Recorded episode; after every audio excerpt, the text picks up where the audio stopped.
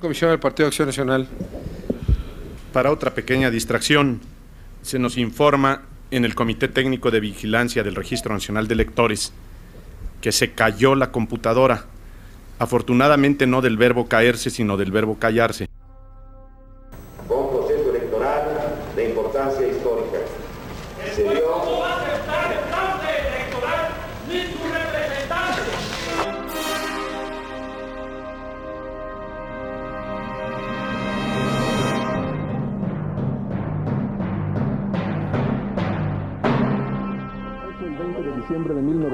1994, los mexicanos sufrimos el trauma de una catástrofe económica inesperada y repentina.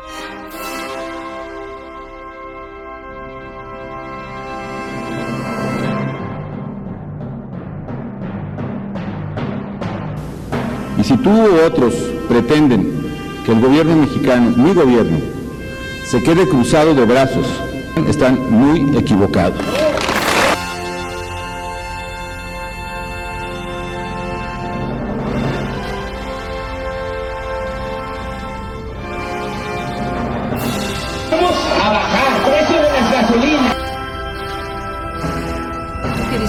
No van a tumbar un árbol?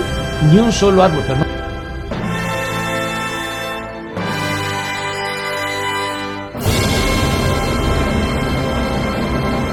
El problema, Andrés Manuel, es que no entiendes el mundo. Bienvenidos a Política Naconar. Disculpe si nuestras netas se le estrellan en la jeta. Y por favor, sea serio. Pueblo, jóvenes camaradas combativos, hemos vuelto. El viernes, hoy es 8 de la noche, estamos en, en este estudio virtual de Política Nacional, dando comienzo a esta especie de análisis chacotero, gracias a la gente que está ahí, ¿no?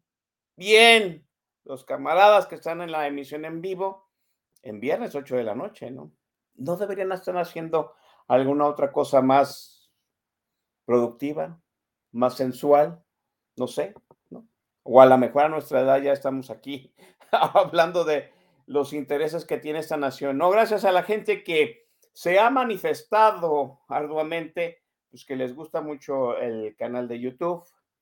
Los conmino nuevamente a que se inscriban, aunque descarguen el podcast, por favor, que se inscriban al canal de YouTube, porque cada vez esta cosa va a evolucionar, ¿no? Y en algún momento se les va a acabar el podcast, se los advierto.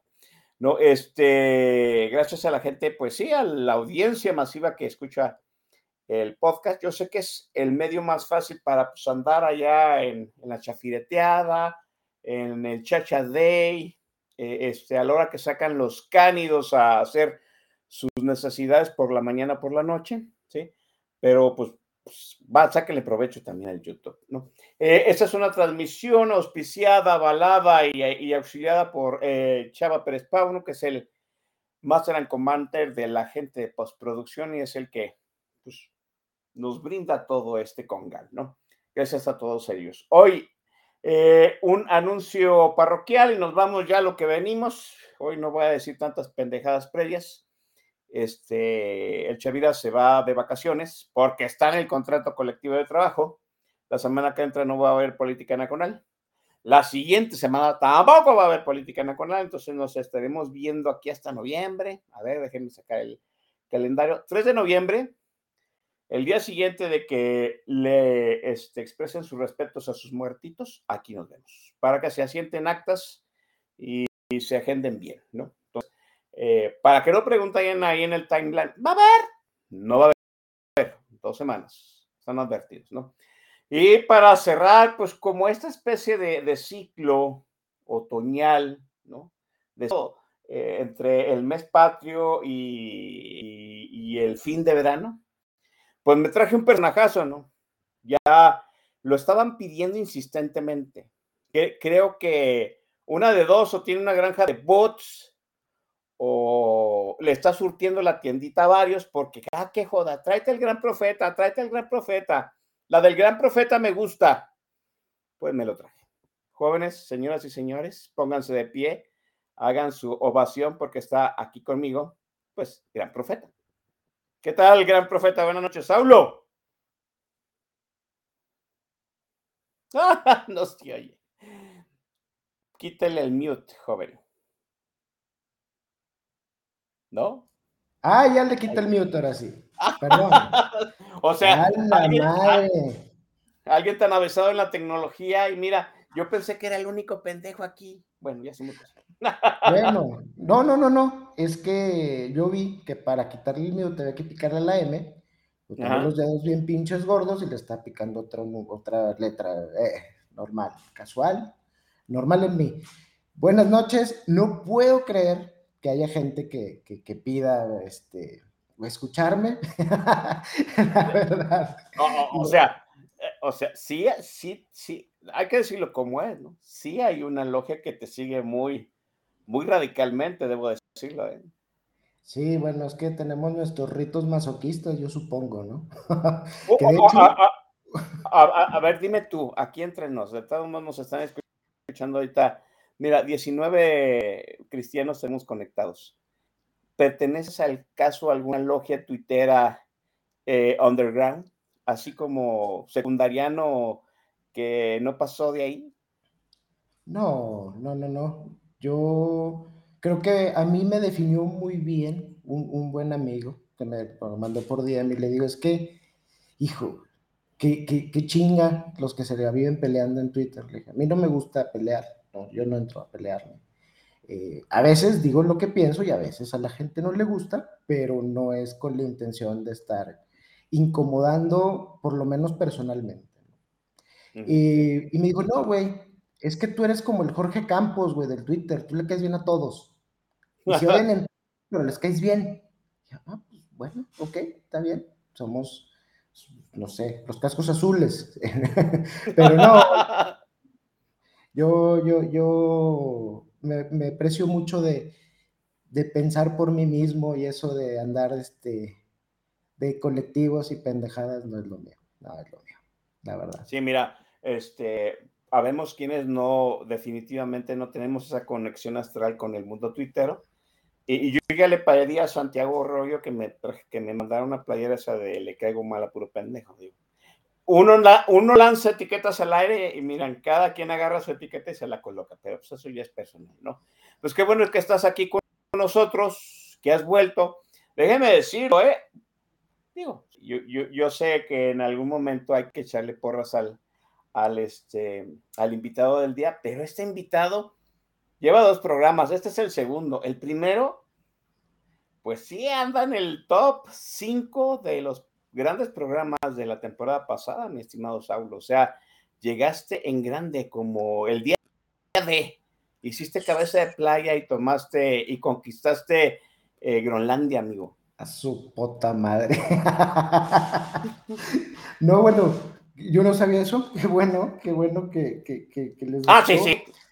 Te, lo digo porque, pues, el que no hace rating lo invitamos. No, no se crean. No, aquí le damos vuelta a todos los que han estado, ¿no? Pero sí, sí, debo decirte que sí, tu programa causó mucha sensación, mucho furor. Se estuvo comentando en redes mucho después. o sea, todavía, todavía habían pasado 15 días y tú todavía te mandaban tweets, oye, escuché tu podcast y esto que mencionaste de los dos que andan manejando estuvo muy chingón. Pues sí, la verdad sí. estuvo bueno. La, la, verdad es que, que sí me, pues no sé, yo sentí la presión de preparar este programa y hacer algo distinto. No sé si le vamos a, llegar al primero, porque pues el que pega primero pega dos veces. Las segundas partes nunca son buenas, dicen. Eh, esperemos que este sea igual de lamentable que Rápido y Furioso ¿Cuál es la, mala? ¿La, 3? Este sí, la 3. Este es el reto Tokio. O sea, las de Rápido y Furioso estuvieron buenas la primera y luego se empezó a componer hasta reto Tokio, ¿no? Y las del medio, Dios, olvídenlas. Sí, bueno, pues este espero que no sea tan lamentable. Traemos. Este será tu reto Tokio. Espero. Eh, traemos buen contenido, o sea, el, el tema me gusta, conozco el tema de redes, yo, yo te decía, Oscar, que, que, si me hablan o quieren que yo les hable mucho de estrategia política, eh, pues no soy el indicado.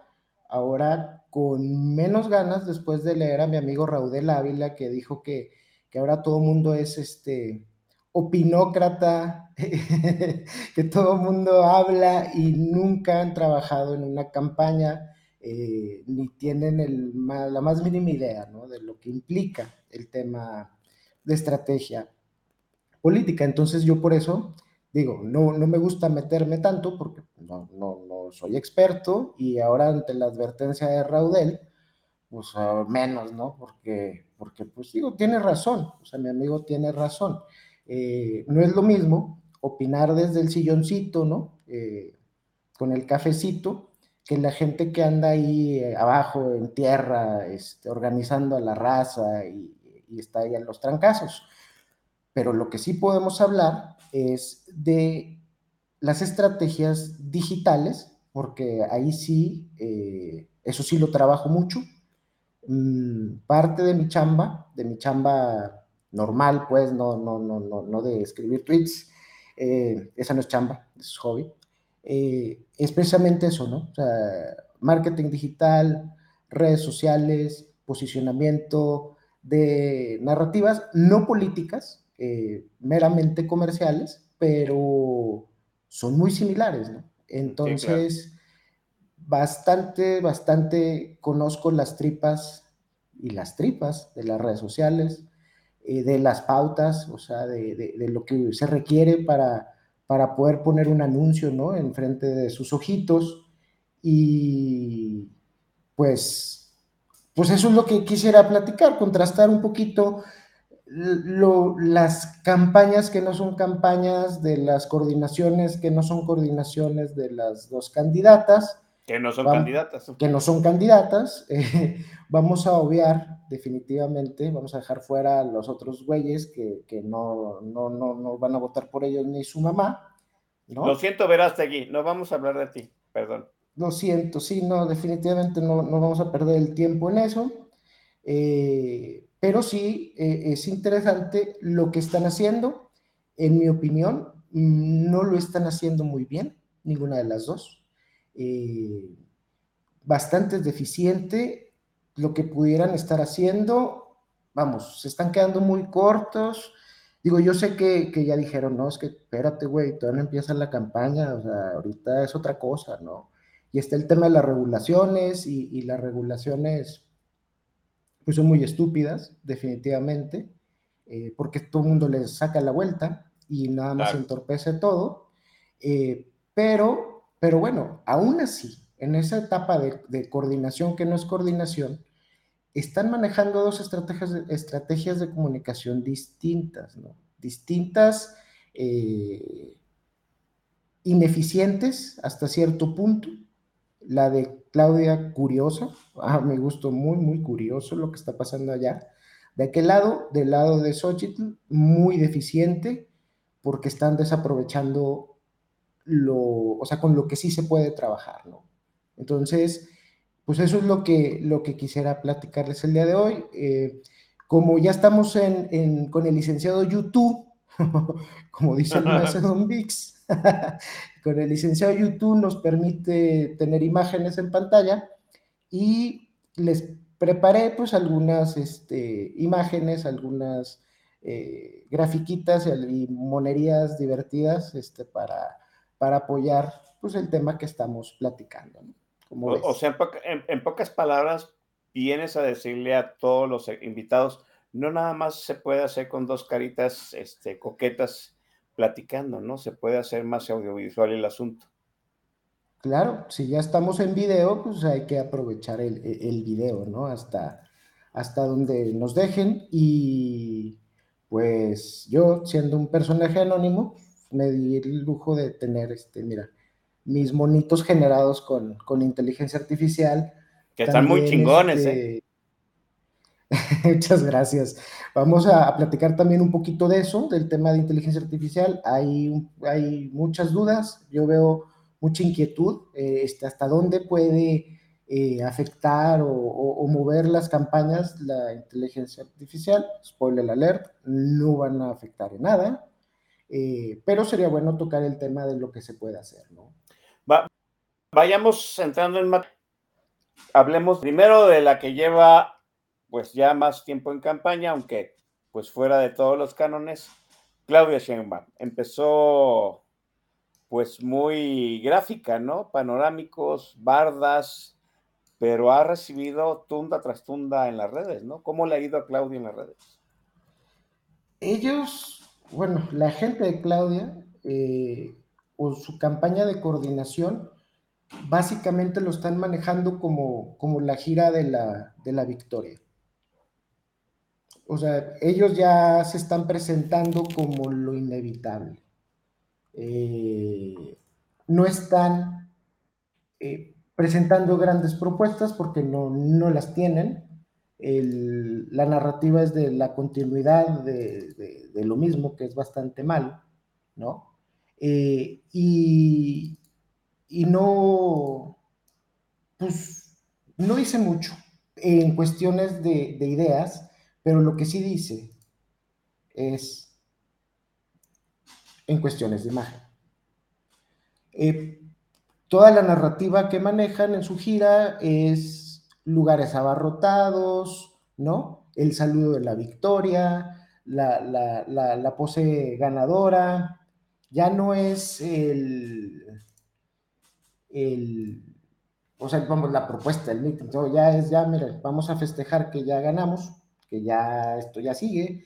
Eh, por el otro lado, pues, su gente, ¿no? Sus, sus voceros, este, propagandistas que están diciendo, pues ya, la campaña de Xochitl no cuajó, se desinfló, eh, se apagó, ¿no? Ellos están apostándole a dos cosas. Uno, tienen una base bastante, yo diría importante, o sea, porque 15 millones tal vez, 10, 15 millones de votos no es poco.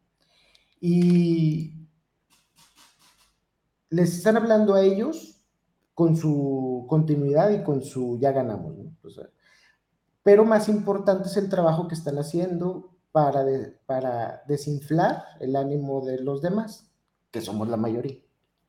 Eh, yo tengo dos preguntas rápidamente. Una, en ese sentido, Claudia no está yendo por los indecisos en este momento, está afianzando la base electoral que siempre ha seguido López Obrador.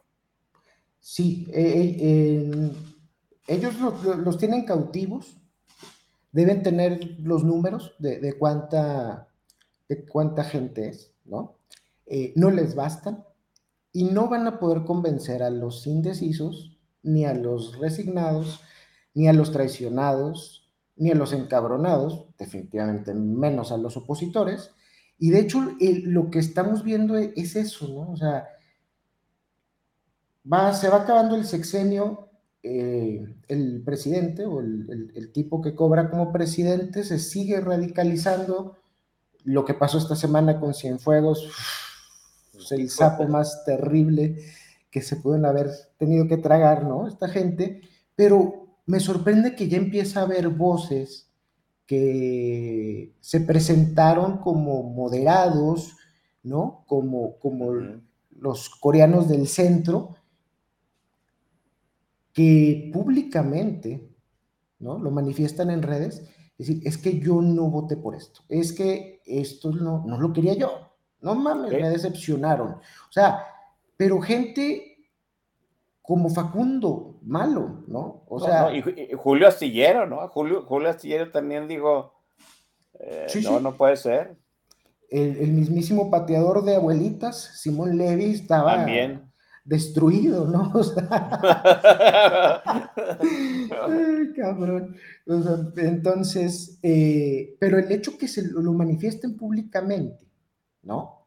Es importante porque así como los tweets de Big ¿no? De, no, pues ya, desinfló, no, no, no prendió la candidata, la van a cambiar, las encuestas a modo, de decir, ya esto es inevitable. Por otro lado, que su misma gente, la gente que los estuvo apoyando y que estuvo de alguna manera influyendo en, el 2018 en, la gente, vamos, no radical, no de la base, diciendo, ¿sabes qué? Pues ya nos traicionaron, híjole, eso es un golpe para mí durísimo, porque, o sea, no para mí, para la gente que igualmente está traicionada, se siente traicionada, se siente defraudada, y que estas personas lo digan, pues no, no abona la campaña, ¿no? O sea, eso no, definitivamente no le ayuda eh, a, a Claudia y no, pues tampoco estaba pensado, ¿verdad? Que, que lo hicieran, o sea,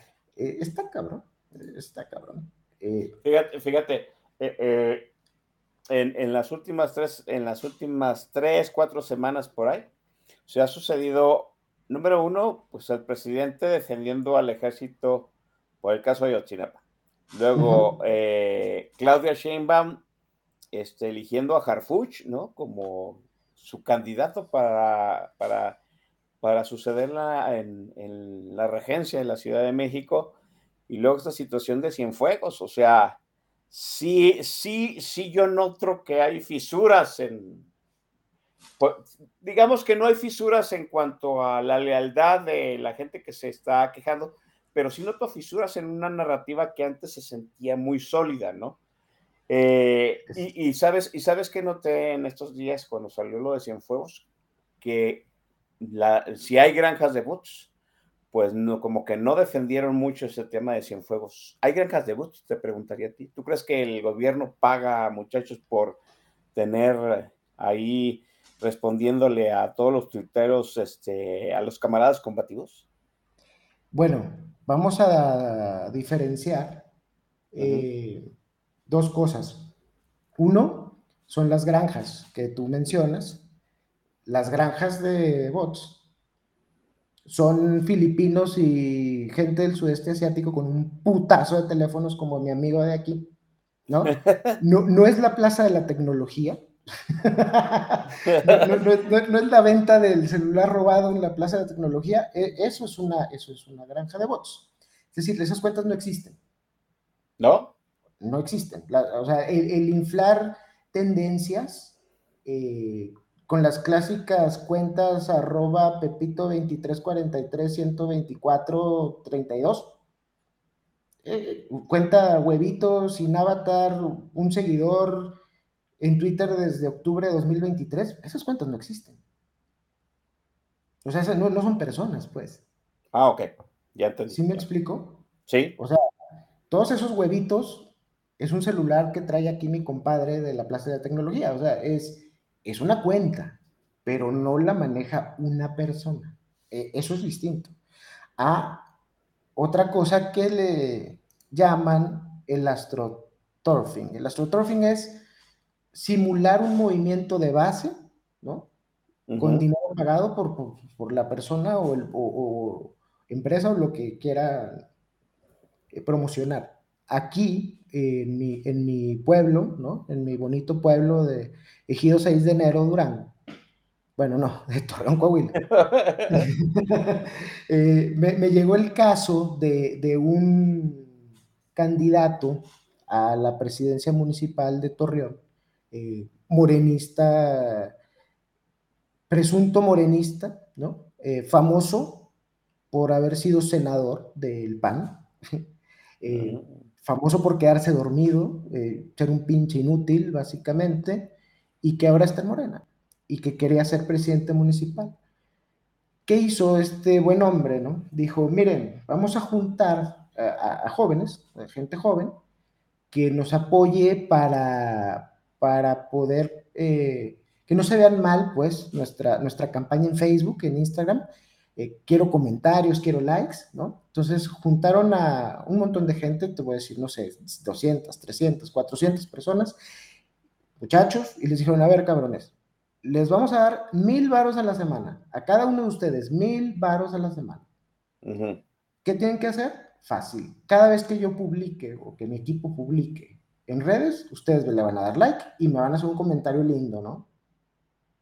Oh, sí, candidato chingón, felicidades, y Torreón te apoya, está con madre, pinche Salazar, ¿no?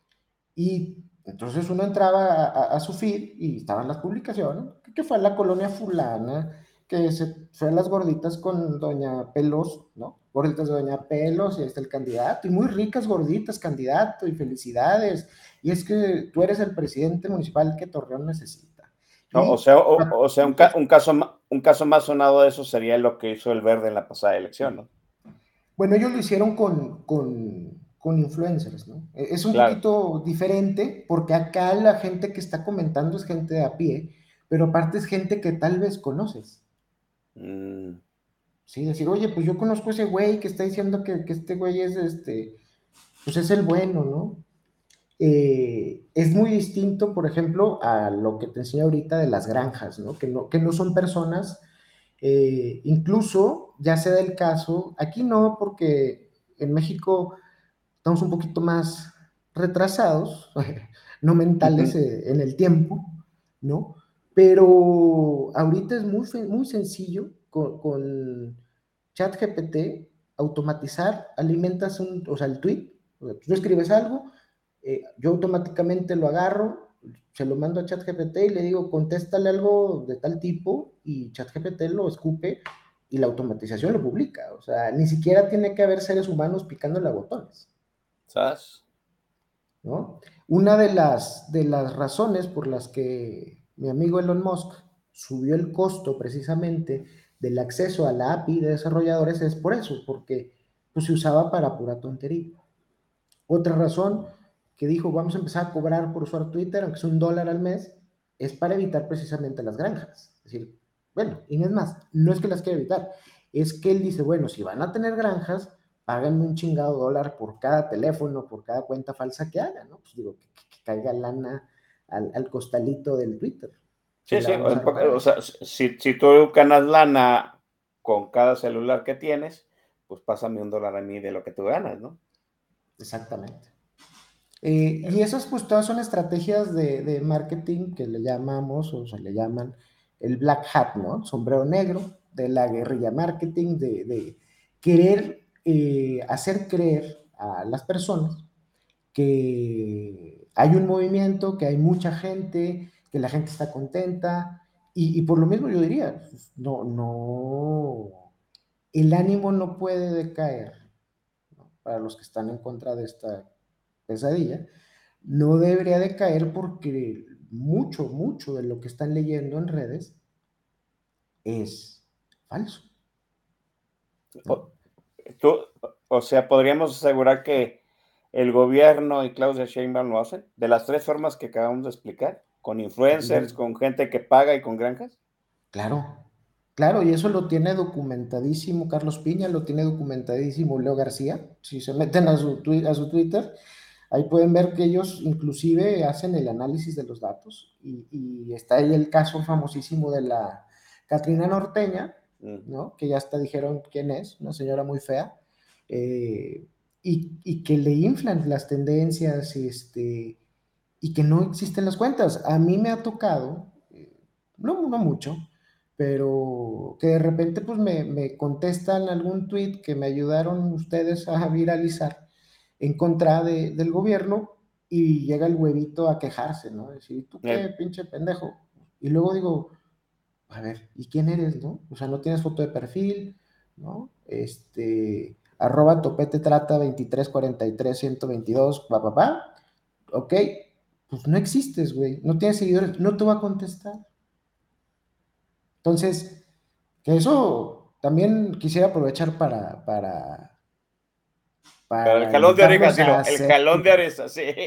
Sí, a huevo. A ver, los que tienen Twitter y escriben en Twitter, ¿no? Hay días que, que estás este, en la mañana, te levantas contento, este, te metes al baño a cagar y, y, se te ocurre el tuitazo del año. Puta, no mames.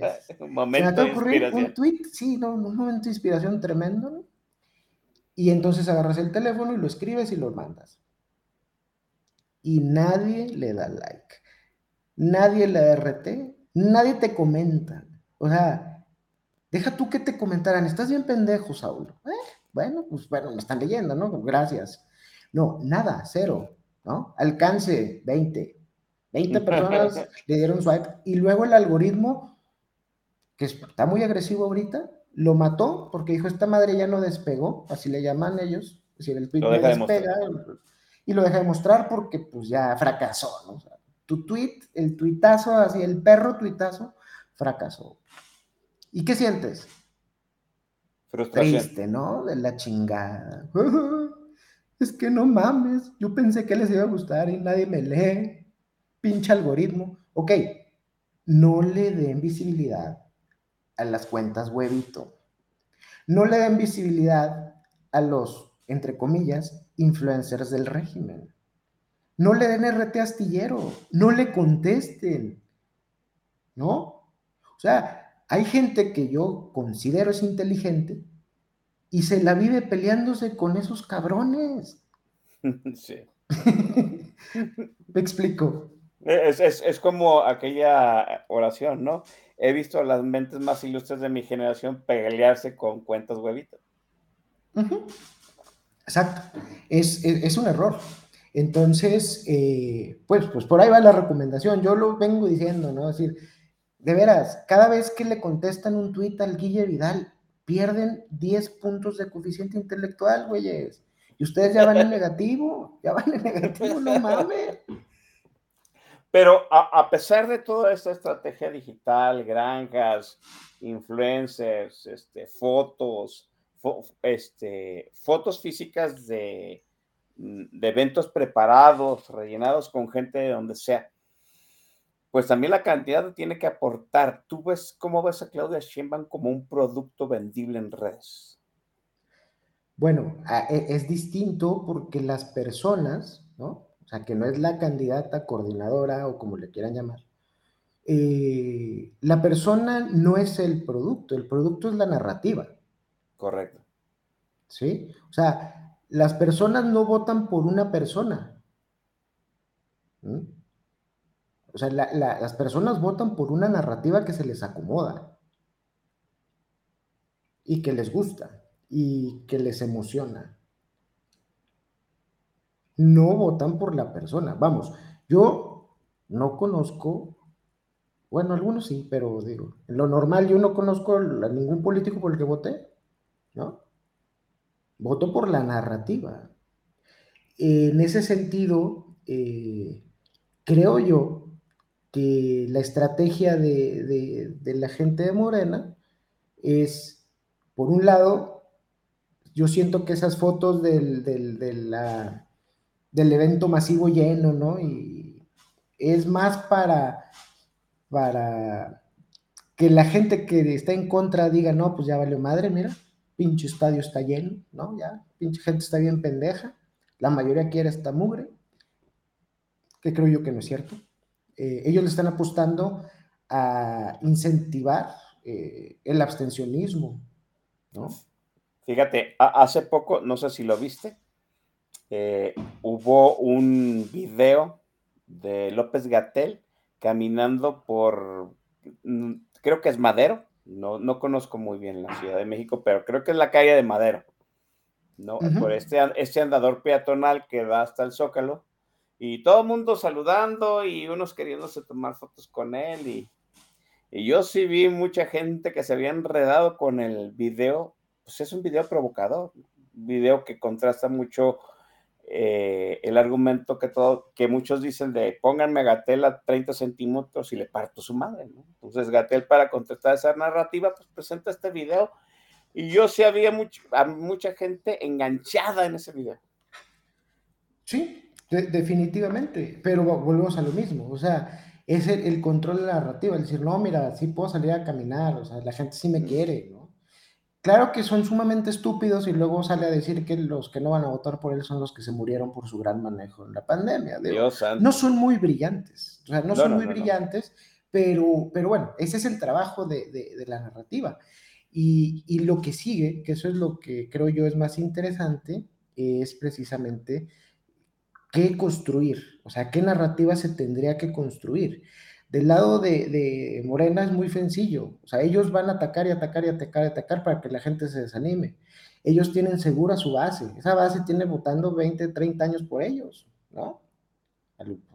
y claro, y los hijos de ellos, y, resentidos siempre va a haber, y, gente que simpatiza con la, con la búsqueda de la, verdad, de la verdadera izquierda, pues también siempre hay.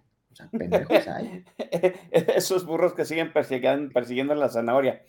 Fíjate, en el 2018, la estrategia de López Obrador fue traspasar su, tope base de, votantes, ¿no? Es, esa cantidad, ese extra que le, hacía le hizo falta en las anteriores campañas presidenciales, este, que le habían impedido acceder a la, a la silla del águila. ¿Por qué? Porque pues, era un radical, era un, viejito de izquierda, etcétera, etcétera, y lo logró consolidando pues todas estas cosas y, y de algún modo moderando muchas de sus posturas, podríamos decirlo así. Con Sheinbaum, la, con la estrategia es pulverizar la oposición. Sí, porque ya no los van a poder convencer. O sea, ahorita es muy difícil ya convencer después del desastre a los indecisos. Lo que sí es muy fácil es motivarlos a que no participen. Y eso es lo que, lo que están buscando. De hecho, si comparamos esa campaña del 2018, donde hubo muchos, eh, ¿cómo les llaman? Eh, facilitadores, ¿no? Sí. Eh, que ayudaron a convencer desde un punto de vista mucho más moderado, la opción, esta que no era opción, pero bueno, que mucha gente se convenció, ahora están haciendo todo lo contrario. O sea, eh, el país se le cae a pedazos, el presidente se radicaliza y entonces está cometiendo el mismo error que en 2006. Creer que lo tienen ganado y creer que se pueden radicalizar y no pasa nada. Y esa es la oportunidad que hay en este momento, ¿no? O sea, esto es una estupidez. Eso, es, una declaratoria. ¿Mm? Y vamos, yo para, deja, para la gente que está en podcast, eh, Gran Profeta está presentando un tuit de Morena Puebla, Israel es un estado terrorista. Que, de hecho luego lo quitaron y luego tumbaron la cuenta cuando la cuenta ya llevaba 15 mil followers, ¿no? Y Morena, el, la, eh, la cuenta oficial de Morena Federal se deslindó de la cuenta que no era suya. Ajá, sí, cómo no. Ok, pero vamos, estamos viendo cada vez más radicales, cada vez más errores, y eso pues definitivamente no abona a convencer a, los indecisos. Eh, acá el tema va a ser, eh, y yo creo que la, la fortaleza que ellos tienen es el poder del, Estado, y eso también lo dijo Raúl del Ávila. Dijo, la campaña de tierra, la capacidad de movilizar a la gente y tocar de puerta en puerta. Y eso es algo que del otro lado de la oposición no se va a hacer porque no hay quien la haga.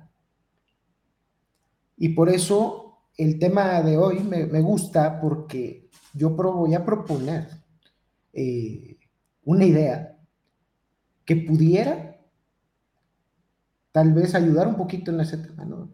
Que es el uso de las redes sociales. O sea, ¿por qué ir a tocar de puerta en puerta cuando se los puedo poner, o sea, me puedo poner enfrente de ellos en la pantalla de su teléfono? Eh, todo el mundo usa ya un teléfono inteligente, ¿no? Esa, es una de las grandes ventajas tras la pandemia, ¿no? Que hasta mucha gente que, ni que nunca había usado un dispositivo ya usa. Mi, madre se enseñó a usar teléfono celular en la pandemia para salir de su encierro físico. Exacto. Y, y, mucha gente conectó por ahí. Y yo recuerdo a mis tías caderonas pidiéndome ayuda para organizar un Zoom Así es. porque querían verse, ¿no? Y el, el cafecito y lo que sea. Yo he visto eh, a donde voy de la gente que uno supondría, ¿no? Que, que, es más inculta, que menos tiene, no sé cómo le quieran llamar. A veces somos muy clasistas, elitistas y decimos, no, es que un albañil no, no, no usa. No mames. Claro que Claro que lo usan. Claro que lo eh, usan. Tienen eh, Instagram los cabrones. suben fotos a su Insta arriba de la losa. Aquí colando el gas de huevo. O sea, hemos visto varios reels de, gente de la construcción bailando entre ellos, ¿no? O sea, ya TikToks, haciendo mamadas. Eh, sí, sí, no. Fíjate, e, eso es muy fácil de comprobar. ¿no? Súbase a, a la ruta de camión de pecero más popular de su, de su localidad, en, la salida del trabajo sobre todo, y el 90% de la gente va viendo un celular. Sí, no me digan y está consumiendo redes sociales. Está claro, consumiendo redes sociales. Entonces, el, el, camino ahí está. O sea, hay que poner el mensaje enfrente de la gente, pero también lo que nos permite las redes sociales es diferenciar ese mensaje, que en eso sí podríamos aprovechar este, en el siguiente bloque para, para hablar un poquito de eso, ¿no? o sea, de, de que en este momento las audiencias o los grupos de personas son muy distintos ya, ¿no? Como dijo Macario, se forman las islas de pensamiento y, y, los grupos ya no son homogéneos, o sea, es decir, ya no somos mexicanos. O sea, no mames, yo vivo en el norte, yo voy al sur y yo no encuentro parecido alguno con una persona de Oaxaca. Y no estoy hablando físicamente, estoy hablando desde, desde el punto de vista de la idiosincrasia.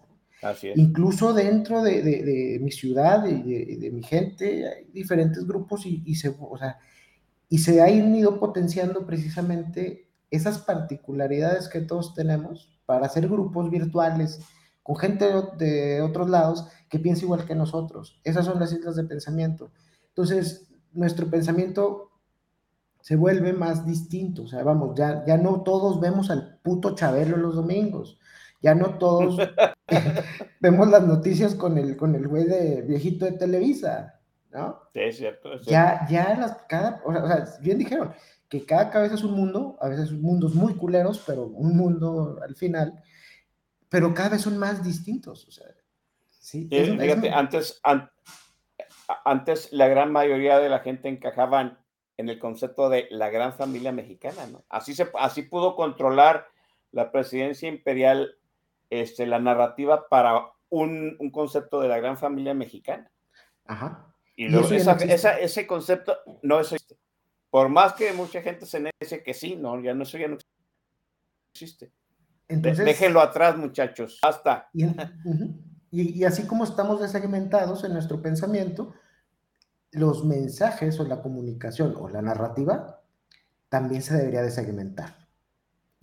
Perfecto. Déjenme dejar aquí, porque vienen cosas más interesantes y vamos a hablar, pues, de la campaña que lleva, lleva Xochitl, lo que debería hacer, sobre todo esto de la segmentación, y es momento de ir al, al refil, el momento de recetarles el, el contenido cual de, este, de esta especie de programa. Y porque usted lo pidió, nuevamente el control del playlist está en manos de, de Gran Profeta. Entonces, jóvenes, que Gran Profeta eh, presente la primera rola con, los que, con la que los va a abducir. Gran Profeta.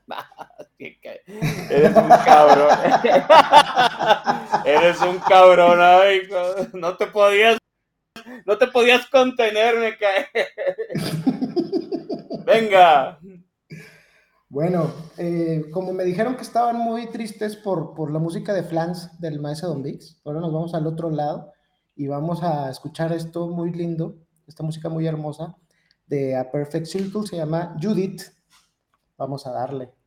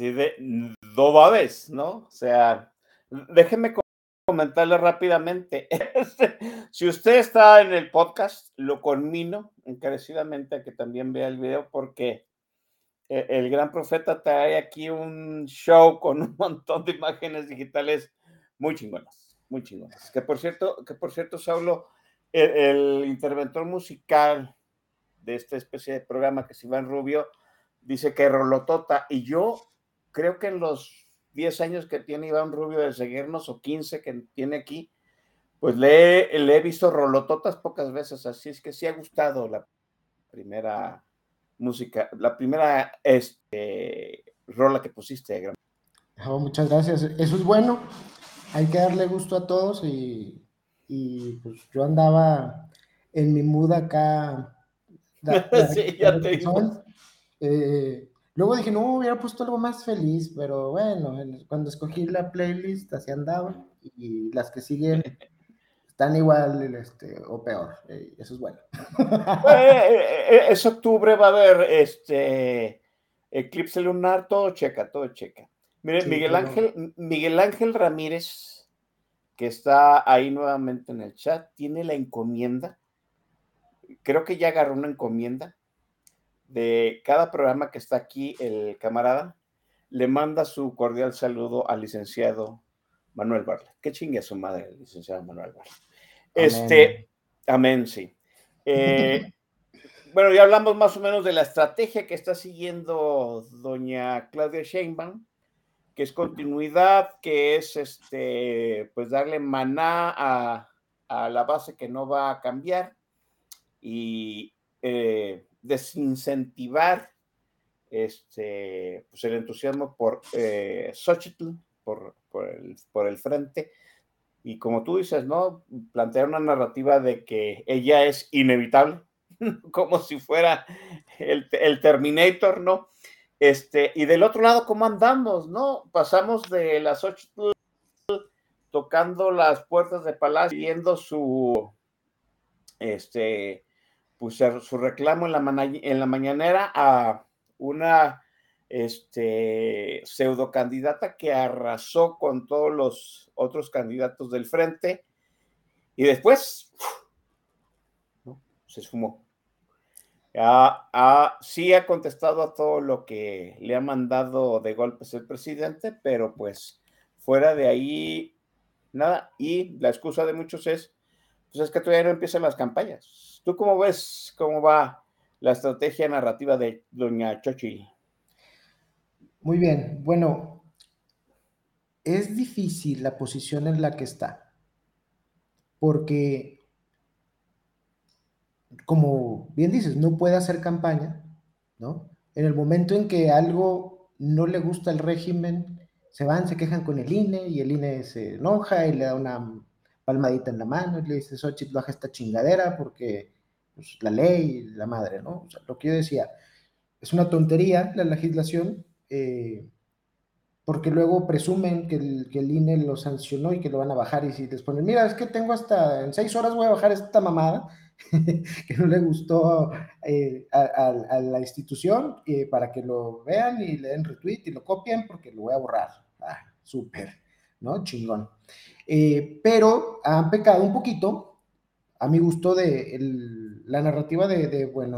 O sea, todo el mundo de caramelo de Xochitl. El mundo de caramelo, ¿no? Vamos a, reunioncitas con señoras copetudas a echar el cafecito y, y decir, sí, sí, sí, este, vamos a, a, hacer las cosas bien y tener fe, eh, en círculos muy cerrados, su, su estrategia ha sido, pues, el ir a eventos muy pequeños con gente muy selecta a, a, buscar, pues, yo no digo convencerlos porque yo supongo que la gente que vaya está convencida.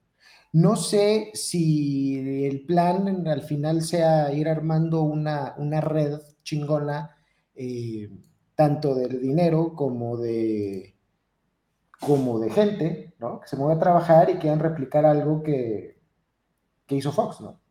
Pero yo lo veo todo más light, ¿no? Cuando Fox, pues, se requirió de un gángster, un pinche gángster, Hola, Lino.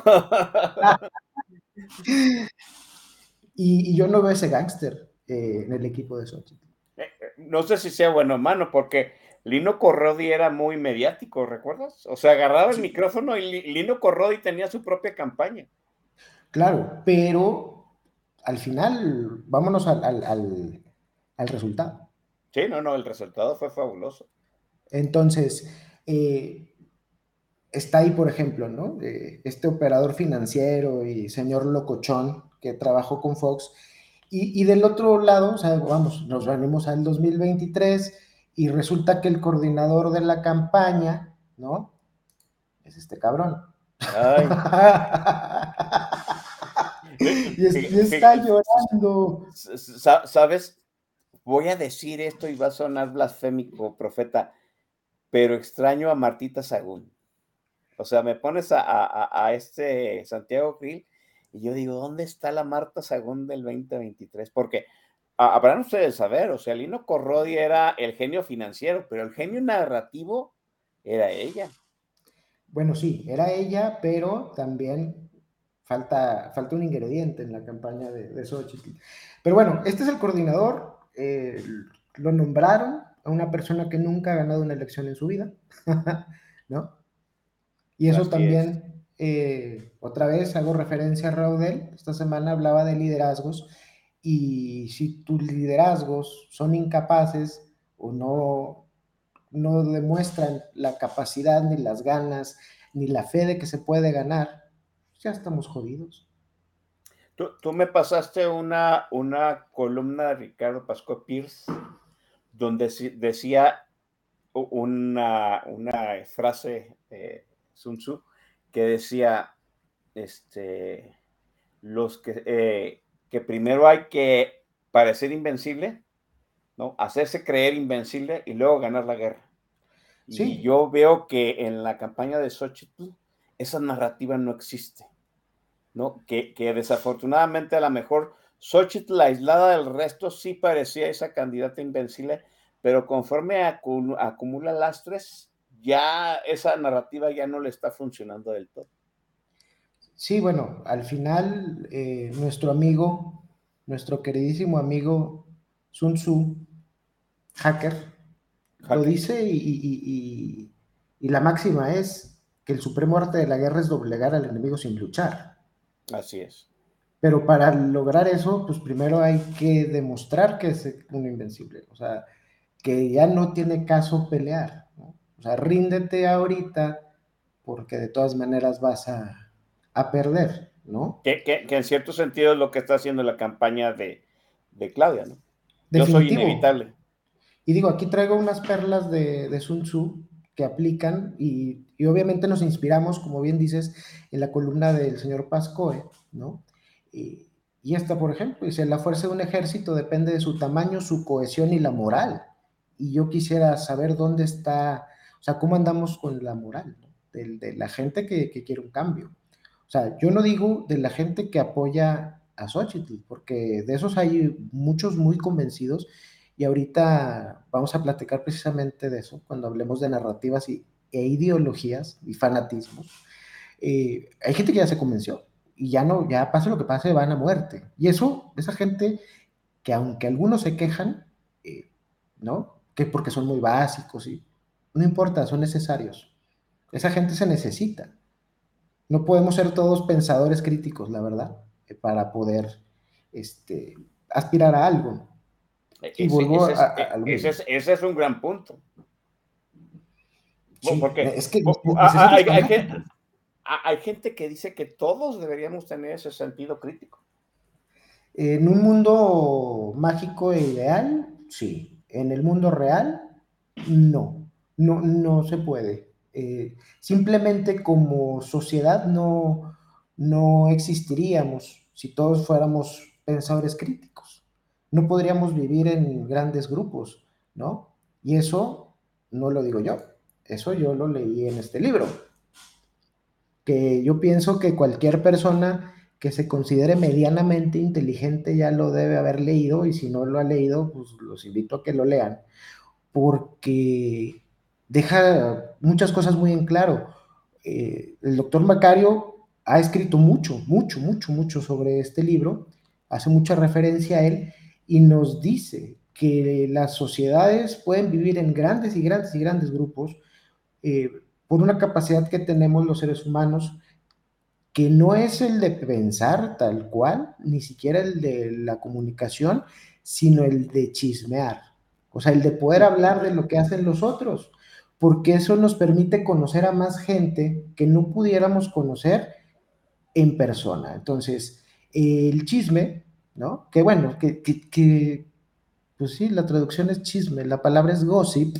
Gossip. Eh, mm, nos permite, sin conocer personalmente a alguien, más o menos saber de qué trata, ¿no? Y tener confianza o desconfianza, eh, de darle un lugar en el grupo o no dárselo.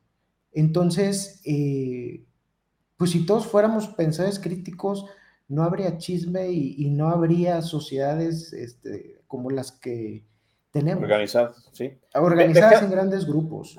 Así. Déjame nada más para la gente que está en el podcast, pues darle la mención de eh, este del libro que estás aquí comentando es Sapiens de animales a dioses de Yuval Noah Harari, que fue es un bestseller, fue nominado creo en su momento el libro del año. Sí, e, es que, es que es un librazo, o sea, el tipo, el tipo es un genio. Y, ese libro explica y de manera muy sencilla, muy entendible por qué funcionamos y te ayuda a entender por qué somos como somos, ¿no? Eh, entonces, bueno, yo sigo diciendo, los fanáticos se necesitan. Cualquier marca, ¿no? Cualquier marca comercial en el mundo sabe y necesita y se enorgullece de sus fanáticos esos que, defienden la marca muerte, que son los embajadores, ¿no? Eh, que a lo mejor su nivel discursivo es muy básico, a lo mejor es muy ciego, pero sirve porque entusiasma, ¿no? Entonces, eh, yo pensaría en la moral de, todos los demás, no, no del pensador crítico, sino del indeciso, eh, y que me lleva a otro punto todavía un poquito más negro, negro como Tenoch. Las campañas, las campañas, las campañas negras son necesarias. Y, ¿A qué te refieres tú con campañas negras? la campaña de, Felipe Calderón del peligro para México oh, es sumamente exitosa. Sumamente exitosa y le dio la vuelta a la elección. Y ya muchas voces aquí lo han dicho, ¿no? Es decir, es que esta es una elección plebiscitaria. O sea, no hay más. O sea, o quieres la mierda que tenemos, o quieres algo que no voy a decir que es lo máximo, la verdad. O sea, definitivamente no es, pero es, es, mucho mejor que, lo que está, ¿no? Que es contrario a lo que te quieren ofrecer, sí. Yo lo escribí un hace tiempo. Eh, la anécdota de MacGyver. ¿MacGyver? ¿MacGyver? ¿Cómo es ese güey? MacGyver, sí, MacGyver. A mí no me tocó a mí no me tocó, pero, pero luego sacaron un remake que ese sí me tocó. Y pues para el que no se acuerde, pues era un cabrón que, era como espía, agente americano, que andaba siempre así como en misiones y todo lo resolvía con una navaja suiza. Ese güey, ¿no? Que era científico y súper listo y, se eh, metía en eh, puros pedos y siempre eh, resolvía el episodio, ¿no? era, un era un freelancer del gobierno. Ah, ok, era un freelancer. Y lo mandaban a todos lados y siempre salía algo mal y al final eh, salvaba el día con, haciendo algo con su navajita suiza que nunca, nunca nadie quitaba. Eh, a mí una vez me platicaron una, una historia de, digamos, de motivación personal o como sea, crecimiento, eh, precisamente que trataba ese señor, de, de MacGyver y decía que un día atraparon los del Viet Cong a, MacGyver en la jungla y lo tenían en una celda, ¿no? Y, le iban a dar muerte por eh, Snu Snu. Sandra Cuevas le iba a dar muerte por Snu Snu a MacGyver. y, aunque suena bastante tentador, pues el cabrón este no quería todavía morir por Snu Snu. Yo sí hubiera dejado que me matara Sandra Cuevas, pero Eh, no. No, o sea, no, no, no, no es momen- no es momento para las palafilias, perdón. Exacto, perdón. Eh, bueno, entonces MacGyver saca de su, de su bolsa su navaja, porque obviamente nunca se la quitaban, aunque Así en la celda. Saca la navaja, empieza a rascar en la pared, en los bloques de la pared, y se da cuenta que hay unos bloques que son falsos y encuentra que son tres tubos, tres tubos en esa pared, ¿no? Descubre los tres tubos y dice, bueno, ¿por cuál me lanzo? Tengo que escapar, ¿por cuál me lanzo? Y dice, siendo el científico, dice, pues no tengo datos para saber por cuál me lanzo. Entonces, sigue raspando en la pared y se da cuenta que encima de cada uno de los tubos, arribita de cada tubo, había hasta una pinche leyenda y en inglés bien chingona que le decía a dónde iba cada tubo, ¿no? Mm. Y el primer tubo decía, este tubo va directo ¿eh? a una fosa de mierda, profundidad 3 metros. Verga, ok. Y entonces va al segundo tubo y dice, este tubo va a una fosa de mierda, profundidad 2 metros. Vamos a suponer que el amigo MacGyver me dio un 80, ¿no? Dice, bueno, Ajá. si me tiro en el de 3, me hago en mierda. Si me tiro por el de 2, me hago en mierda. El tercer tubo decía, este tubo va a un depósito de mierda. Profundidad, un metro cincuenta. ¿Por cuál se tiró? Pues por el metro cincuenta, ¿no? Definitivamente. Claro. Xochitl es el metro y medio de mierda.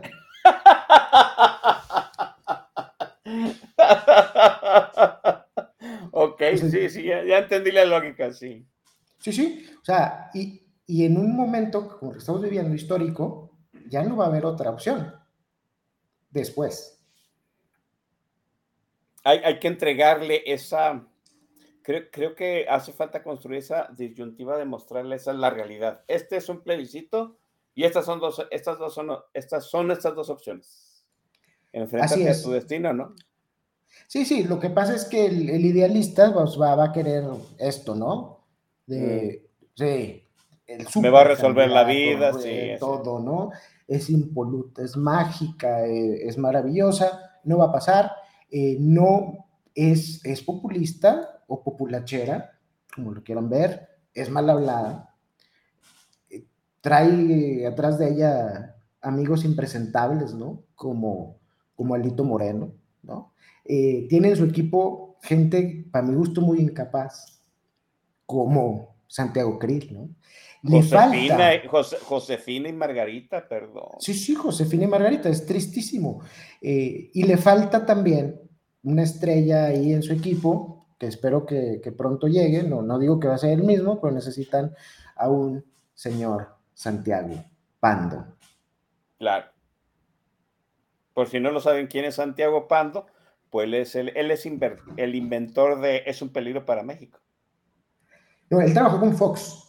Ah, ah, ah, pensé que era el de Calderón. No, es el de Fox. Él, él Ah. diseñó la campaña, o sea, toda la comunicación de Fox. Y él fue el del ya ganamos y el del bates hoy, hoy, hoy y todas esas cosas que le entusiasmaron mucho a la gente. Y es que al final, lo platicamos en el programa pasado, eh, la gente primero decide con las emociones y luego justifica con el intelecto. Y en este momento lo que se requiere es eso. O sea, se requiere emociones, se requiere que se contagie la gente de esa esperanza de que esto desmadre que traemos pueda cambiar. Y claro, para los que dudamos, para los que sabemos que no es un mundo ideal, ahí está MacGyver, ahí está el metro de mierda, tírate. Porque si no es muerte por snoo, es no. Entonces, más vale embarrarse un poquito de mierda pero salir vivos de esta, ¿no? Y, ese, y, y son muchas cosas que, que, que, regreso a lo que dije antes de, de, de, la música, se tiene que segmentar el mensaje. La idea de que, de que hay una campaña general para todo el bonito, hermoso pueblo de México, la gran familia mexicana, ya no funciona y por eso estamos viendo tantas, tanta disidencia, tantas voces críticas, porque todo el mundo quiere algo distinto. Así es. ¿No? O sea, ya, ya nos personalizan todo. Hubo un tiempo que todos traían calzones Tacon blancos en México. Ya no. Ahora hay un chingo. Sí, es cierto. Sí, y no, de no, no. todo tipo, ¿no? O sea, para todos los Ah, gustos, desde el boxer, este, terrible de abuelo, hasta la tanga del elefantito, para todos hay, Ah, todos hay. a- Antes todos aprendimos en un cuaderno a escribir, ahora hay un montón de marcas de cuadernos, ¿no? Es cierto. de cuadernos y de plumas y de personajes para las mochilas y cuánta madre. O sea, cuántas marcas de ropa hay, cuántos tenis distintos. Hay un tenis para cada pendejada. Puta. Hay cosas especiales para pádel. El pádel no existe y venden chingaderas para pádel. Cierto. Fíjate, fíjate. ah, ah, últimamente este, hemos debatido mucho en el sentido de que este, pues Xochitl no se, no se ve una narrativa cohesionada ahorita que Xochitl pues no puede ser nombrada candidata. El maestro Don Vix ha, este, en las últimas semanas ha planteado la situación pues de que debe demostrar, debe de crearse una narrativa de liderazgo de algo. ¿De qué? Pues del Senado. Si está en el Senado, pues háganla líder del Senado, desde el Senado que ejerza un liderazgo. ¿Tú cómo ves este punto de la excusa de, pues es que todavía no empiezan las campañas? Debería aprovechar. Yo coincido co- con, el maestro Don Vix. Es imperativo que donde sí puede mostrarse, o sea, donde sí está el reflector y es natural, lo debería tomar. ¿Sí? Y no importa si lo hace vestida de dinosaurio, ¿eh? La Tú, no, tú no, no, no te molestaría eso. Prefiero eso a nada. Prefiero eso a la irrelevancia. O sea, en este momento es que de una u otra forma se tiene que seguir dando a conocer, o sea, que todo el mundo sepa quién es. Digo, a lo mejor lo del, lo del eh, dinosaurio en el Senado no sería la mejor idea, pero tienes el reflector ahí. O sea, ahí es por donde podrías estar todos los días, todos los días, quejándote, hablando, levantando la voz, ¿no? Y, y vaya que, que hay gente que lo hace en lugar de legislar, ¿no? Sí. Como No, el no. señor este Álvarez Casa, que es el, es el cronista de- de- del Senado, el cabrón. Nunca va a votar, pero siempre se está quejando en Twitter. Bueno, pero ese güey, ¿qué? Se da ¿Me a conocer. Y acá, acá te urge la exposición, te urge mostrarte como precisamente, como ese liderazgo que se opone y, no importa que, que- que el mensaje en este momento sea contrario. Ellos se, se manejan, se manifiestan como opositores, el frente opositor. Tienen que mostrar esa postura contraria y estar señalando todos los días todas las tonterías, todos los errores y todas las cosas que han hecho en este sexenio, que son muchas, y no se habla de eso. Sí. Así es. Qué interesante, buen punto. Eh, vamos a la segunda dosis musical por parte de Gran Profeta para ustedes. Ya sé que les gustó la rola, espero que les guste la segunda. A ver, déjenme ponerle mi chat, el chat para que se manifieste en los camaradas combativos. Gran Profeta, el micrófono es tuyo. Muchas gracias, Oscar. Este es un clásico, clásico de Radiohead, de cuando todavía no eran tan raros, una de mis rolas favoritas. Esto se llama Just.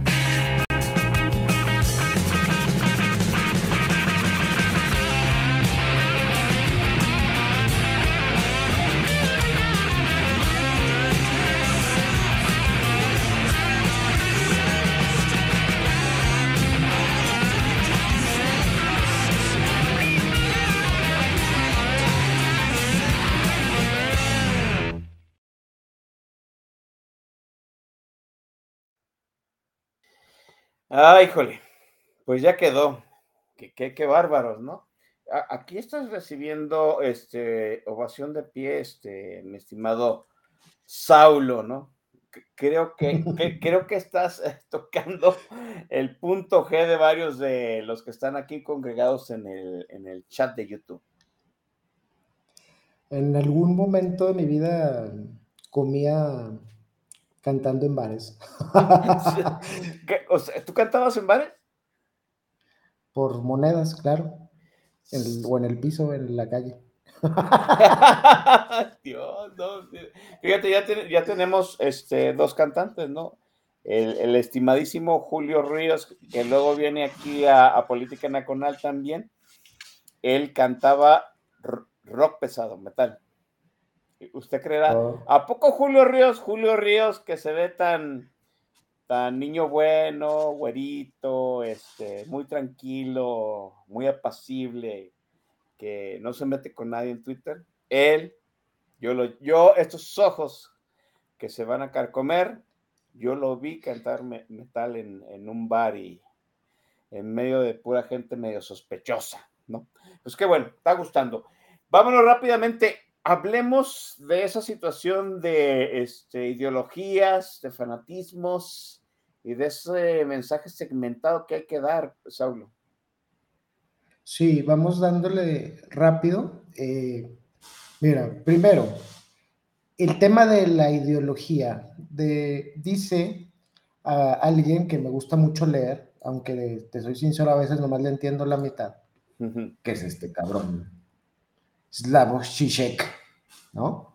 El filósofo moderno, incomprendido por muchos o por todos, pero tiene ideas muy grandes. Y una es la ideología, él dice, es esa venda que te pones en los ojos para no ver la realidad.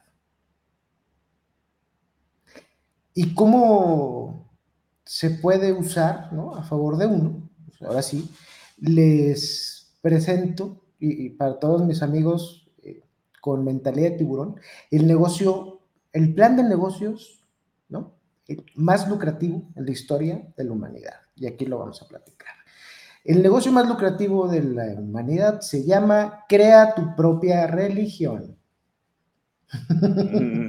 y aquí habría que irnos otra vez a Sapiens y decir, la religión no necesariamente es teísta, ¿no? O sea, y no tampoco es espiritual, porque en esta modernidad eh, estamos, po- podemos decir, muchos somos ateos. Si no, yo soy ateo.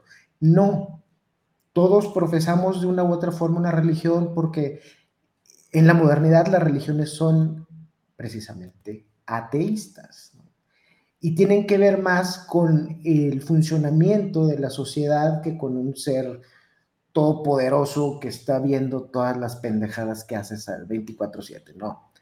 Capitalismo, comunismo, socialismo, son religiones. Populismo. Son religiones sin un Dios, ¿no? Habrá alguien que diga que, que el capitalismo, el Dios es el dinero, no necesariamente. Habrá quien diga que el comunismo, el Dios es la pobreza y la miseria, no necesariamente. O la lucha de clases, ¿no? Y nos congregan y se vuelve una, esa, esa religión se vuelve ideología. Entonces, para poder eh, lograr eso, como dice Iván, hay que reclutar fanáticos. Así es como tenemos el que quiera hacerse rico, el que quiera, el, el que quiera aniquilar a dos millones de palestinos o el que quiera usar a dos millones de palestinos como escudo humano. Estos son los pasos para crear tu religión. El primer paso, bueno, que ya que entendimos eh, qué es la, la religión, ¿no? El primer paso es vamos a vender esperanza, porque el mundo está bien culero. Entonces, para poder sobrevivir en un mundo bastante culero, los seres humanos nos inventamos algo en que creer, ¿no? Y a eso le llamamos esperanza. ¿Por qué? Porque todos nacimos de alguna forma, ¿no? Papá y mamá en una noche de pasión, papas, ya llegué, nadie me preguntó. También es un hecho que entendí desde muy joven que me voy a morir y, y no pedí venir, no pedí sufrir y no me quiero morir, pero es la realidad. Y esa realidad es la que nos queremos tapar, nuestros ojitos, con una religión, con una ideología. El siguiente paso, ya que le vendemos esperanza a la raza, que les vendemos ese, ese bonito, este, esa bonita tapada de ojos, es que tenemos que preparar argumentos para invalidar a cualquier pendejo que se ponga en nuestra contra. Y hay que crear ese enemigo. Y puede ser el enemigo los zurdos, los sucios cerdos capitalistas, la, ma la, la mafia en el poder, el malvado Caldedrón. Eh, eh, en Fox eran las tepocatas y vibras prietas. Exacto. Y siempre va a haber, ¿no? Un enemigo, lo, los gringos, ¿no? Así es. Los, los palestinos, los sionistas, los extranjeros, los mojados, no sé. Siempre hay que los encontrar conservadores. Los conservadores, definitivamente. Hay que encontrar ese, ese, ese enemigo porque tenemos que crear esa dicotomía. Nosotros contra ustedes, Dios conmigo, ¿quién contra mí? Y todo aquel que nos cuestione es un apestado, es un enemigo y lo tenemos que destruir. El siguiente paso es crear rituales, ¿no?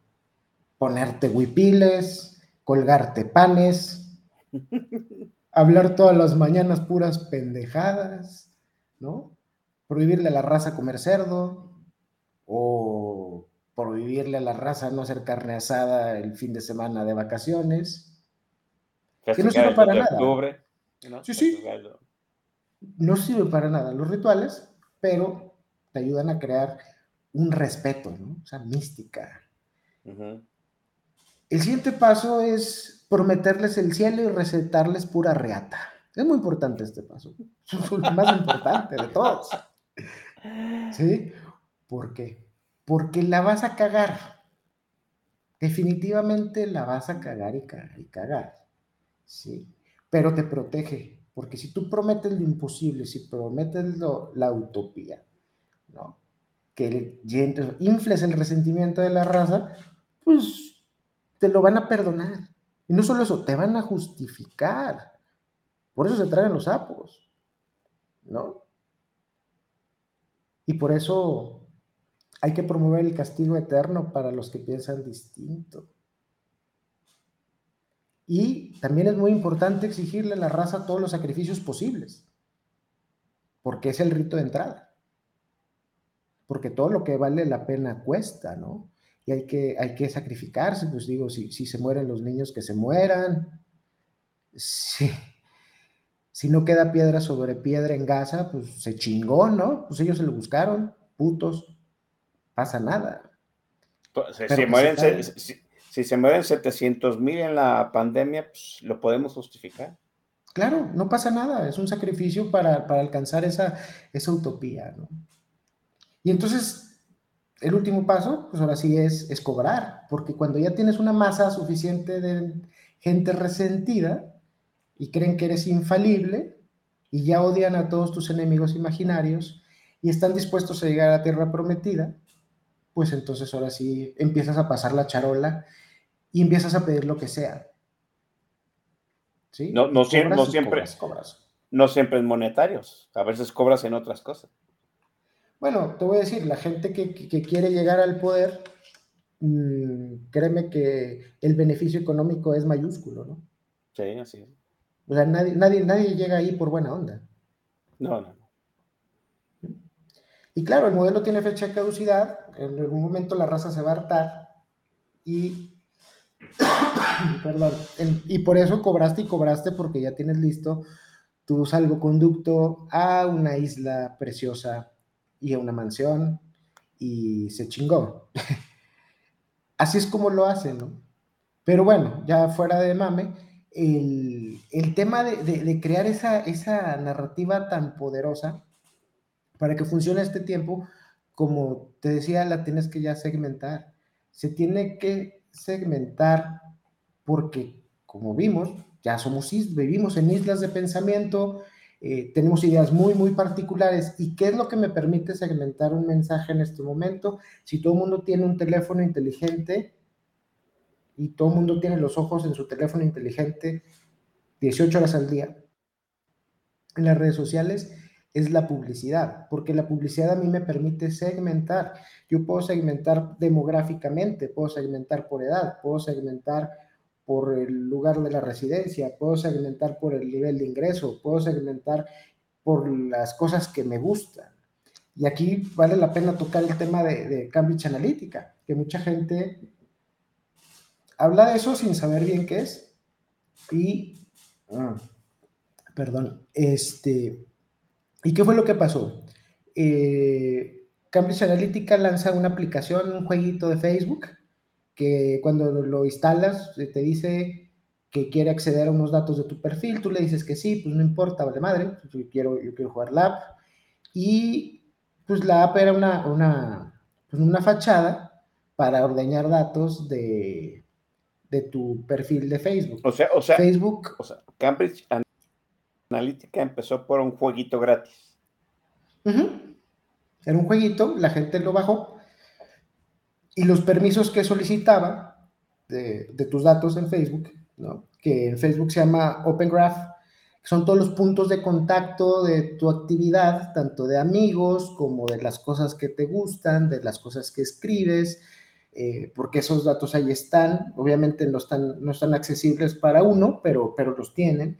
Y por eso dicen que piensan algo y luego le sale la publicidad en la pantalla, y no es cierto, es que eh, lo estás viendo en tu, en tu historial de navegación, lo escribiste en un correo en tu Gmail, eh, lo mandaste por un mensaje de, de WhatsApp o por el Facebook Messenger, eh, y todos esos datos se están recopilando y se crea un montón de puntos de contacto de lo que tú eres, quién eres, dónde vives, cuántos años tienes, qué te gusta, qué no te gusta, con quién hablas, de qué hablas en qué momento de tu vida estás. Entonces, lo que hizo esta agencia fue usar esos datos, 78 millones de, americanos, y le usaron esos datos para crear perfiles psicológicos.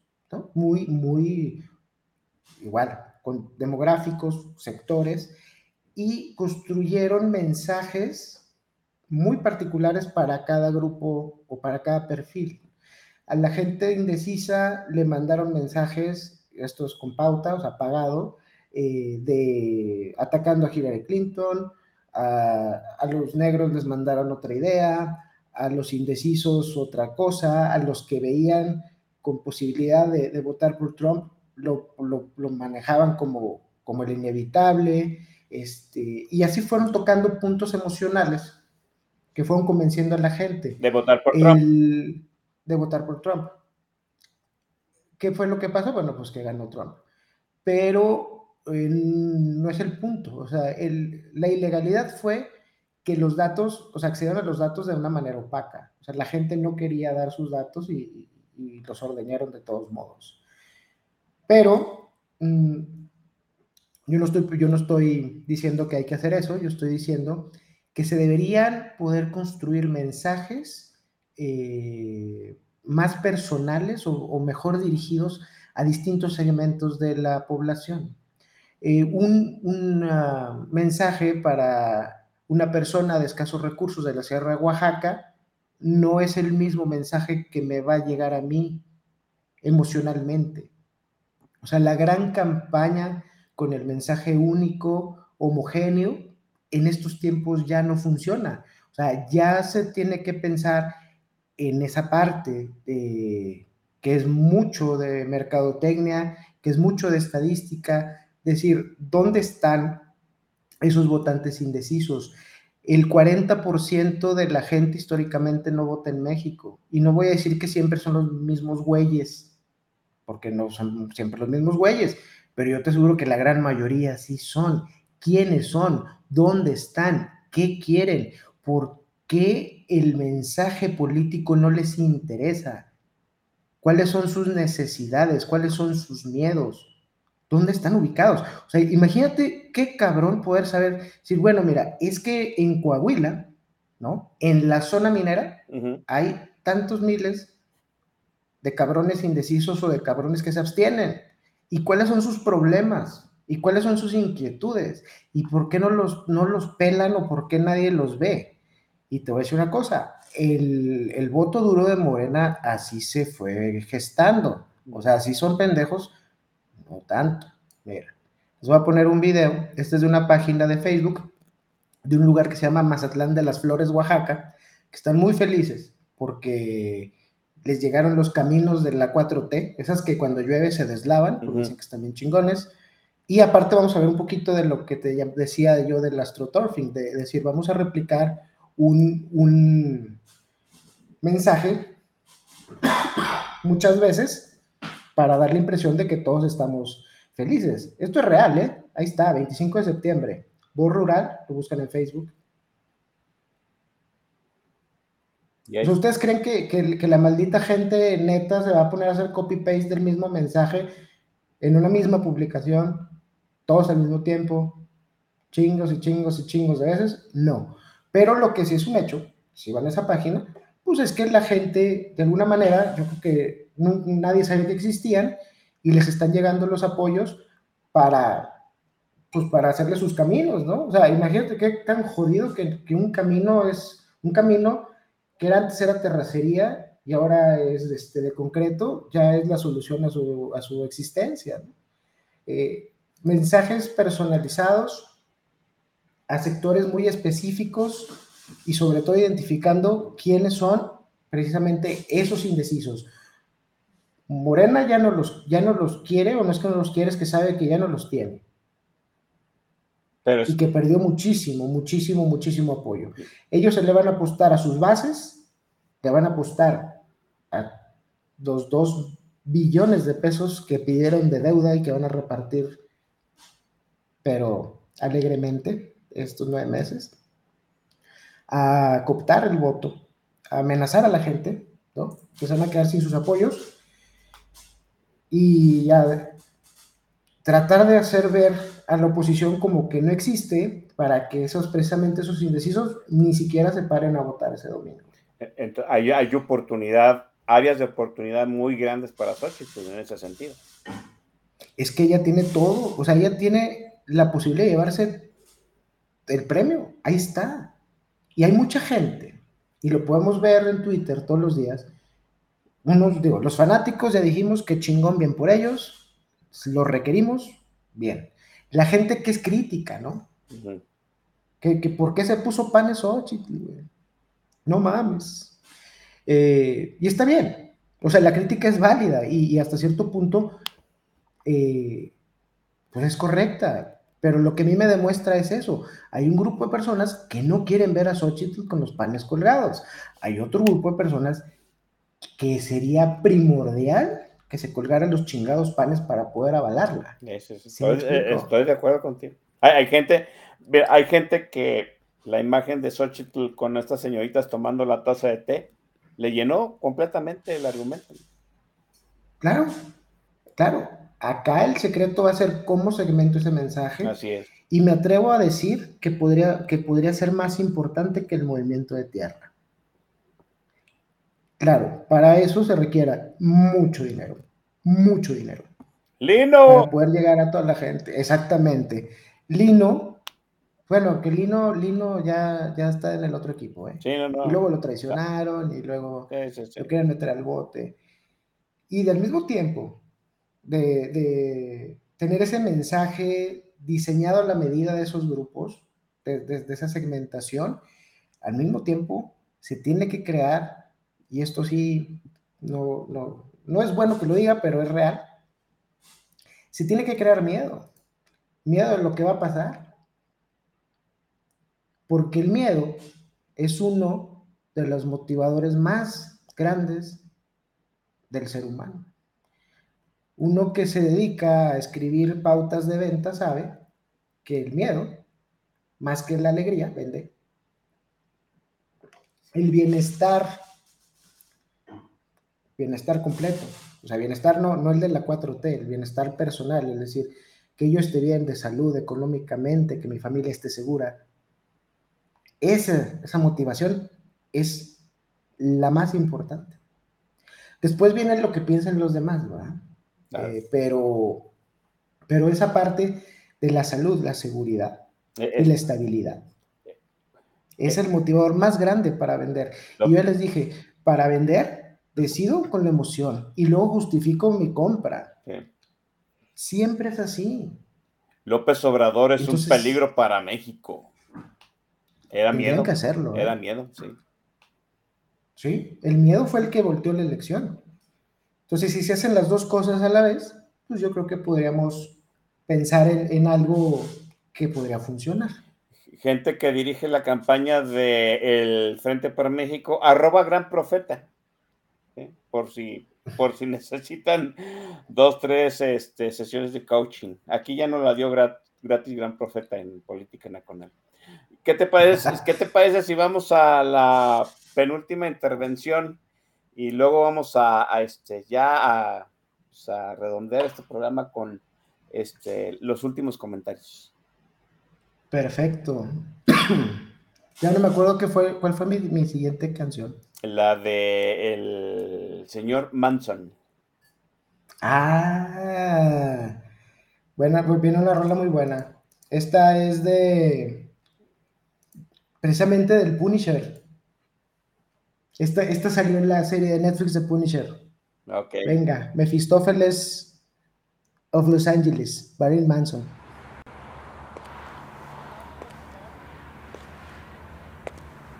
First time I met him, I could feel the hounds of hell on my trail. He walked up to me all slow like. It got dark. Real dark. I couldn't breathe.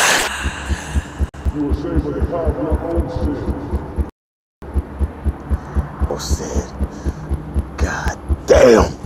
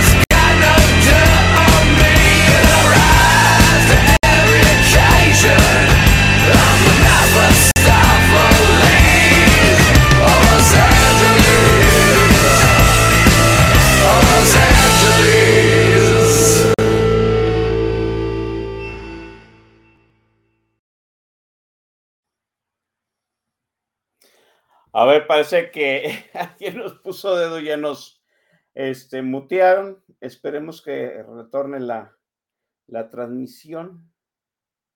Sí, eh, un momento. Sí, es el, es el problema, es el problema con el streaming, sí. Pero también gustó tu rola, debo decirlo, este, mi estimado Saulo de Tarso. Algo estamos haciendo bien que nos, que nos censuran. sí, es que sí, ¿no? Algo, algo definitivamente estamos haciendo bien. A ver, déjame nomás que salga aquí adelante. Refresquen, jóvenes.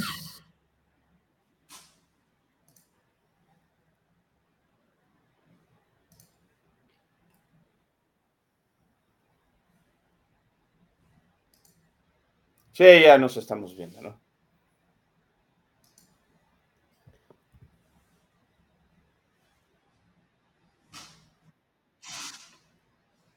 Muy bien.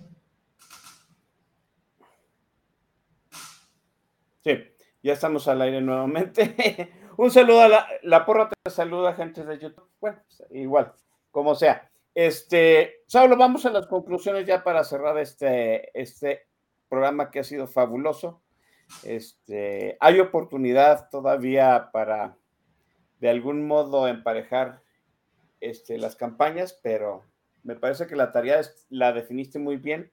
Hay que crear una narrativa, hay que crear una narrativa, hay que crear una épica, hay que estratificar esa narrativa para llegar a, a- varios segmentos eh, culturales y, y me parece que hay material para hacerlo, ¿no? Nada más necesitan a la gente adecuada detrás de la campaña, eh, profeta. Sí, eh, yo creo que lo más preocupante al día de hoy es precisamente eso, la calidad de la gente que está coordinando, dirigiendo la fiesta. Es gente que nunca ha ganado nada, es, es gente que me disculpen, pero son perdedores y los perdedores te van a llevar a la derrota. Y no lo digo yo, lo dijo este güey. Güey. Él fue el que dijo eso. Entonces, sí necesitamos eh, que jalen gente mejor. Creo que hay. Hay, hay y hay mucha. Eh, creo que valdría la pena escuchar precisamente a todas esas voces, tanto los fanáticos, los que ya se convencieron, como los que están en desacuerdo, porque esas críticas, eh, como las que he hecho, porque ahí lo mencionaron, el maestro Don Vix, deberían tomarse en cuenta, porque representan a, a un segmento de, de, de, esos votantes que hay que convencer, ¿no? Eh, y, y, vamos, eh, la narrativa es importante. Si pueden convertir esta mamada en esto, ya están del otro lado, doña. Exacto, o sea, si los del otro lado lo están haciendo, claro que se puede. Y claro que se puede segmentar y claro que se puede escribir esa, esa, esa narrativa que convenza eh, y que haga que la gente se emocione, porque sí se van a requerir muchas, muchas, muchas personas en la elección votando. Eh, ya lo mencionaban por ahí en el chat. Obviamente el crimen organizado va a ser factor, porque ya fue factor y no podemos esperar otra cosa obviamente eh, el acarreo y todas las prácticas eh, priistas también, priistas que ahora son morenistas van a estar ahí, ¿no?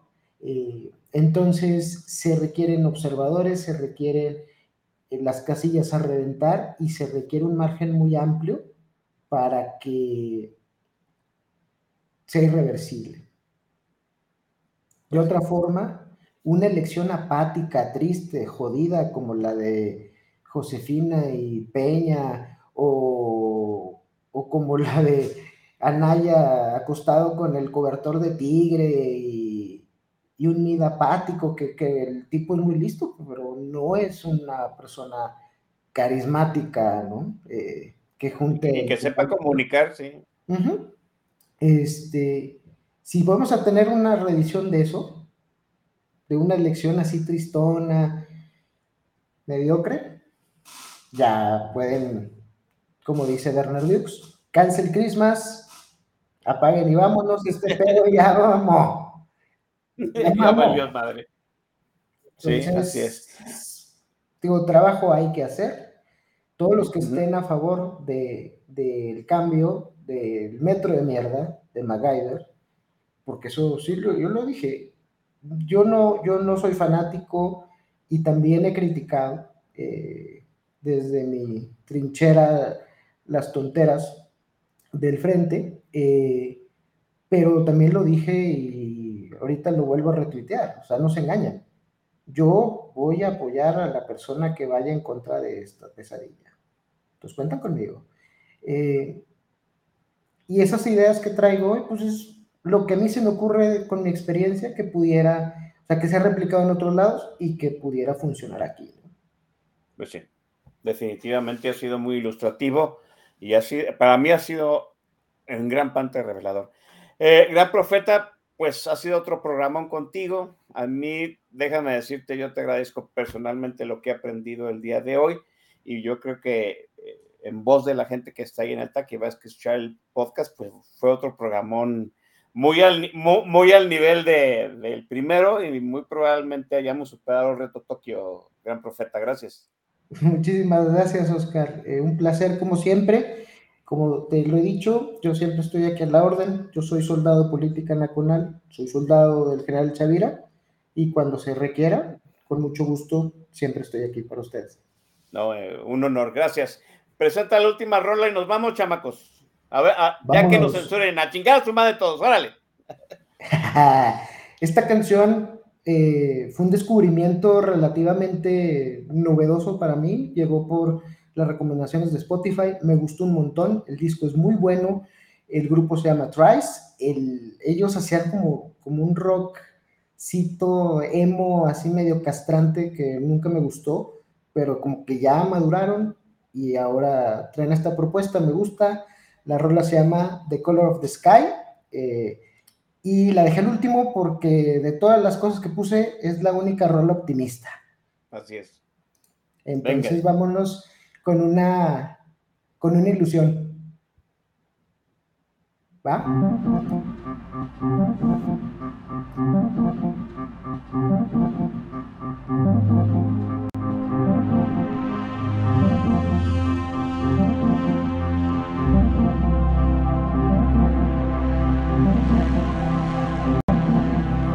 First and foremost memory staring up in wonder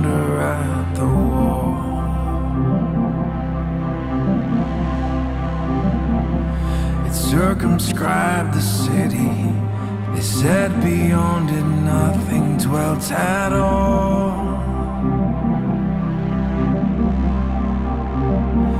But I came to wonder if the stories all were true.